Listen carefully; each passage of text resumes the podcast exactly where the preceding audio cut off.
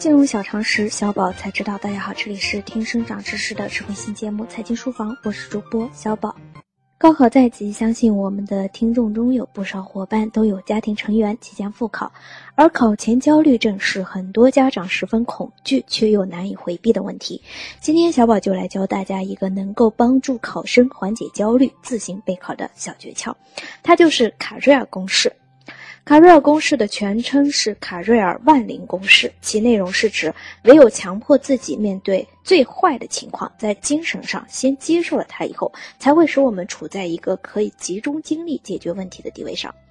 威利·卡瑞尔年轻时曾是纽约钢铁公司的一名工程师。有一次，卡瑞尔到密苏里州去安装一架瓦斯清洁机，经过一番努力，机器勉强可以使用了。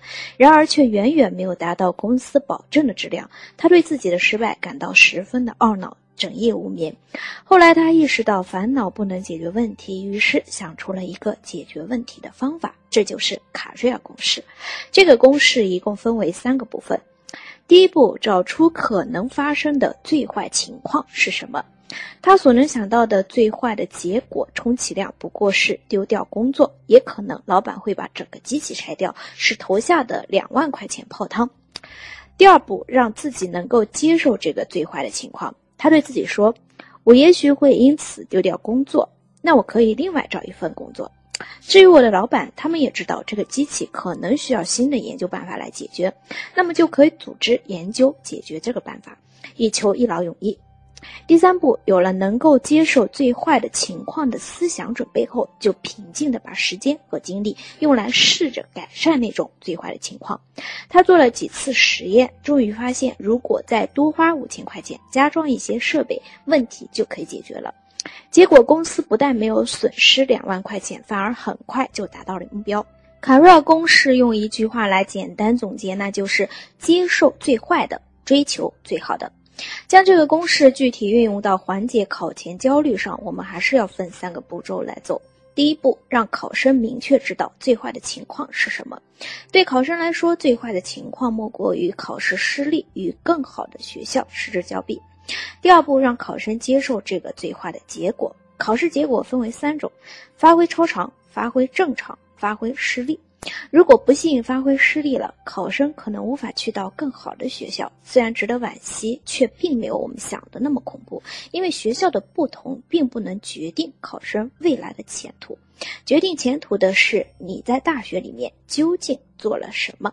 本科的学历在如今的社会中已经不能算作高学历。义务教育的普及让大学不再像之前那样具有含金量，大学不再像十几年前那么金光闪闪。因此，我们也大可不必过度的紧张。真正拉开我们人生差距的不是高考，而是高考之后我们究竟要如何规划我们的学习和职业生涯。第三步，当考生接受了最坏的思考准备后，他们的情绪得到了平复，也就能更好的面对考试。